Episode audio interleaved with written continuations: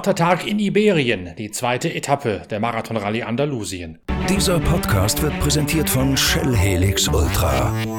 Das Premium-Motorenöl für deinen Motor.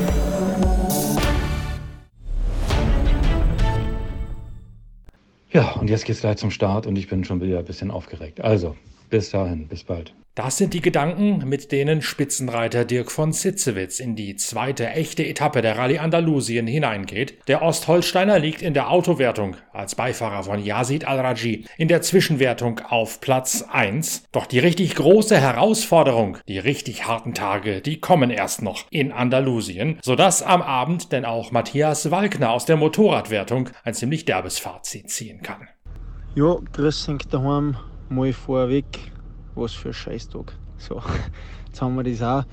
Was war los mit Matthias Walkner? Es gibt den ganzen Tag über einen gewaltigen Kampf zwischen Spitzenreiter Kevin Benavides und dem neuen Yamaha-Piloten Ross Branch, der gerade erst ins Werksteam berufen worden ist. Kevin Benavides führt die meiste Zeit die Speziale an, fällt dann allerdings ganz kurz vor Schluss und muss noch einmal um den Tagessieg zittern. Letztlich verteidigt Benavides allerdings noch Platz 1 in der Gesamtwertung. Der Tag ohnehin gekennzeichnet von vielen, vielen Stürzen, darunter auch ein ziemlich brutaler Fahrer von Lucio Benavides aus dem KTM-Lager, der sich eine schwere Fleischwunde an einem Ellenbogen zuzieht. Auch Matthias Walkner stürzt und verliert Boden an der Spitze. Ebenso erwischt es mit einem anderen Problem Juan Barreda, der in der Gesamtwertung auf Platz 4 liegt. Barreda hat nach 50 Kilometer Schwierigkeiten mit dem GPS. Das mag nicht mehr auslösen, als er die Wegpunkte erreicht und er muss erst warten, bis ein anderer Fahrer zu ihm aufschließt, um dann mit dem im Paarflug die Etappe beenden zu können. Letztlich reicht das noch zu Platz 8 hinter José Ignacio Cornejo und vor seinem eigenen Teamkollegen Ricky Brabeck. Der Rallye Dakar-Sieger fühlt sich nach eigenem Bekunden auf den eher an Feldwege und Wirtschaftswege erinnernden Wertungsprüfungen in Andalusien nicht so wohl wie im weiter offenen Geläuf, wie beispielsweise bei der Rallye Dakar oder den Bajas in seiner kalifornischen Heimat. Deswegen findet Ricky Brabeck auf der Honda nie so richtig rein in diese Veranstaltung. Ganz anders sein Teamkollege Kevin Benavides. Der verliert heute zwar nur denkbar knapp um 42 45 Sekündchen. Die Tagesbestzeit an Even Branch aus, Even Branch aus Botswana. Trotzdem verteidigt Benavides damit Platz 1 in der Gesamtwertung.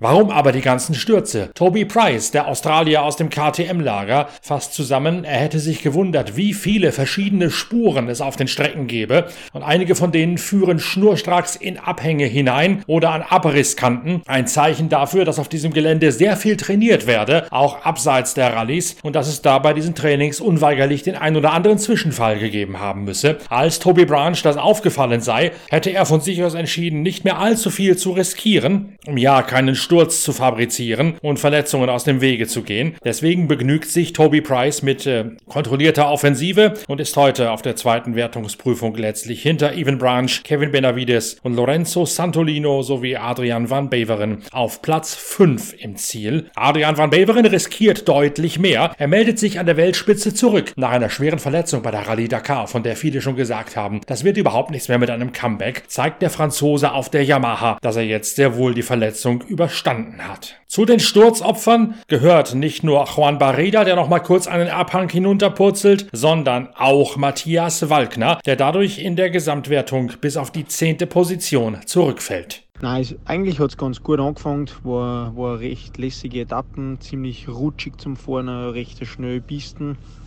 Hab dann zwei, drei Spuren schon gesehen, die was, was die Kurven nicht erbockt haben, wo, wo über, über die Kurven drüber ausgeschossen sind. Und hab mir schon gedacht, uh, bei der einen oder anderen Stelle hoffe ich, dass, dass diejenigen nicht geschmissen hat, weil, weil ja, da ist danach frei so runtergegangen.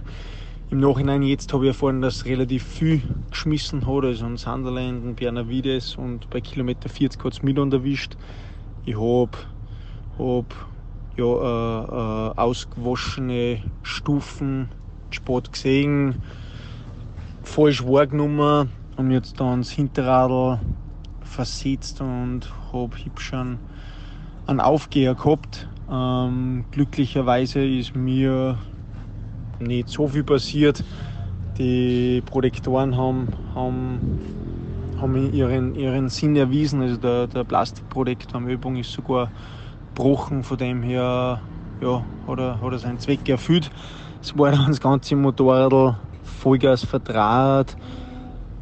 Das Rotbuch ist nicht mehr zum, zum Weitertragen gegangen. Jetzt habe ich das die mehrere Zeit mit, mit der Hand machen müssen. Der, der Schalter, wo es Tank vorne und hinten umschaltet, ist abgebrochen gewesen. Jetzt habe ich da immer mit den Handschuhen reinfieseln müssen, dass ich, dass, dass ich irgendwie halt richtig hinterstehe.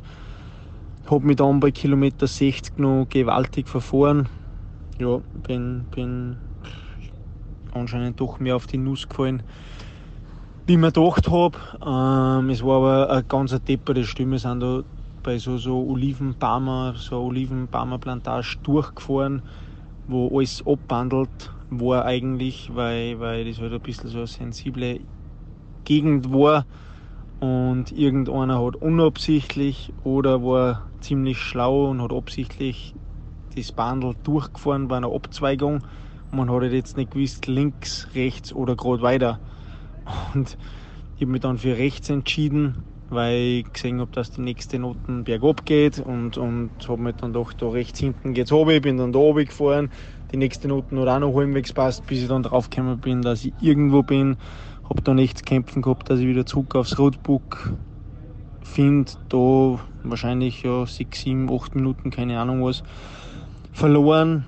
Und dann einfach geschaut, dass ich, dass ich gut ins Ziel komme.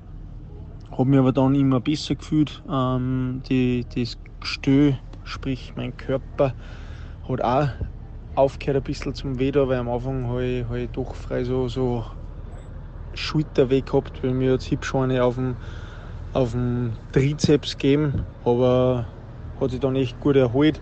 Bin glaube ich zum Schluss die letzten 70, 80 Kilometer eh ja, mit den mit die schnellsten mitgefahren, habe mich gut gefühlt für das, wie das Motorrad verbogen war.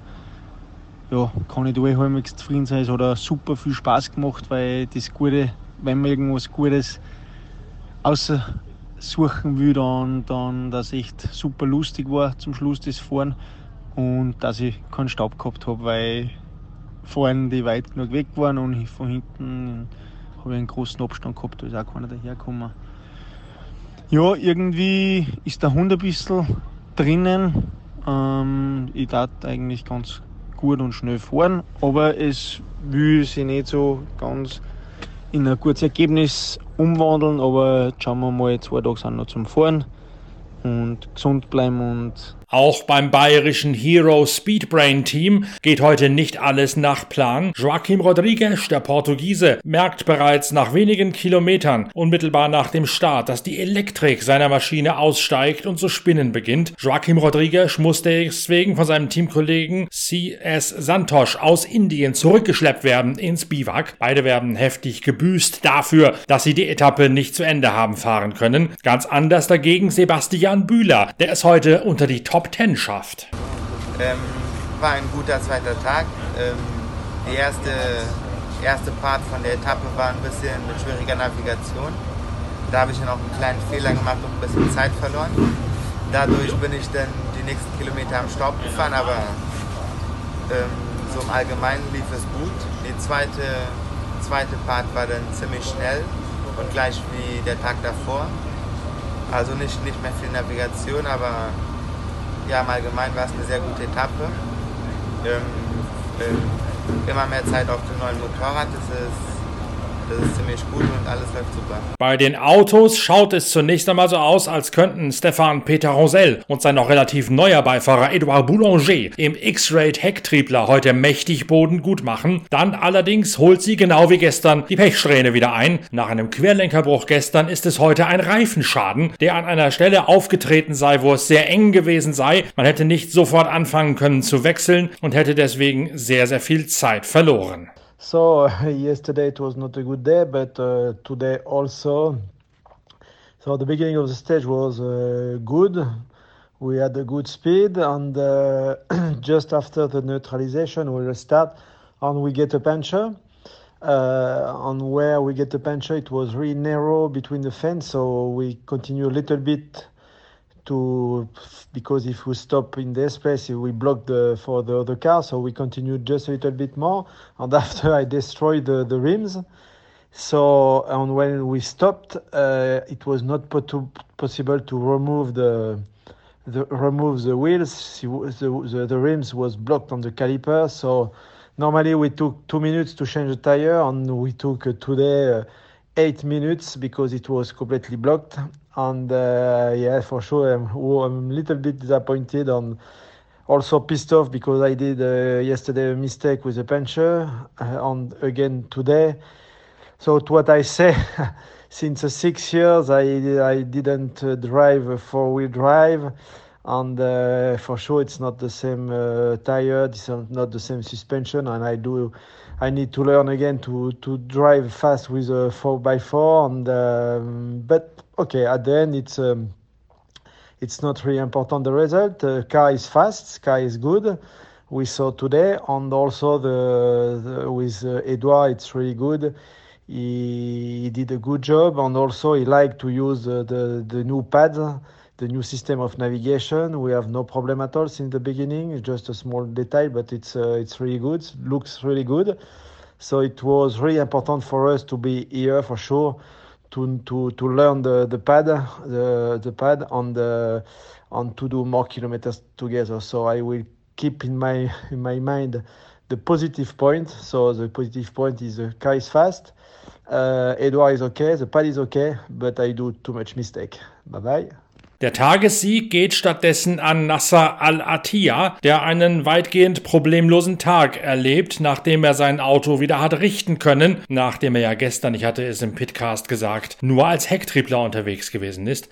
In den letzten zehn Kilometern muss Nasser al-Attiyah auf der Felge zu fahren, denn er hat einen Reifenschaden, entscheidet aber, es wird nicht zeitlich sich besser ausgehen, wenn er den Reifen wechselt, sondern bleibt stattdessen lieber mit dem Slow Puncture unterwegs. Nasser al-Attiyah kämpft dadurch gegen seinen arabischen Rivalen Yazid al-Raji im Overdrive Toyota um die Führung. Yazid al-Raji lobt abends im Ziel, expressis verbis, die Navigationsleistung von Dirk von Sitzewitz. Diese Navigationsleistung habe maßgeblich dazu beigetragen, dass Yazid al-Raji und Dirk von Sitzewitz Platz 1 in der Gesamtwertung verteidigen. Und das, obwohl sie als Erste in die Spur mussten und es im ersten Teilabschnitt der Speziale extrem rutschig gewesen sei. Im zweiten Teil gab es dann auch eine Schwierigkeit mit dem GPS, sodass man sehr vorsichtig in die Tempolimitzonen sich hinein habe tasten müssen. Sowohl die Navigation als auch das richtige Auslesen der Ortsdurchfahrten und Tempolimitzonen hätte allerdings Dirk von Sitzewitz perfekt hinbekommen, sodass er dadurch ein Garant gewesen sei dafür, dass Yazid Al-Raji und Dirk von Sitzewitz weiterhin vor Nasser Al-Attiyah auf Platz 1 sind. Boden verloren hat dagegen heute auch Carlos Sainz im zweiten der X-Raid-Autos. Really difficult stage, especially the beginning, very narrow, really, really narrow, very twisty, very, very twisty. And yeah, it went okay until we got a, a puncher in the second part. We lost three minutes and a half, and then yeah, that is more or less. But very demanding for for us with this car in such a narrow and twisty places. Für den Hecktriebler sei vor allen Dingen das erste Teilstück deutlich zu eng und verwinkelt gewesen. Im zweiten, etwas offenen Segment hätte er dann einen Reifenschaden erlitten und dadurch drei Minuten verloren.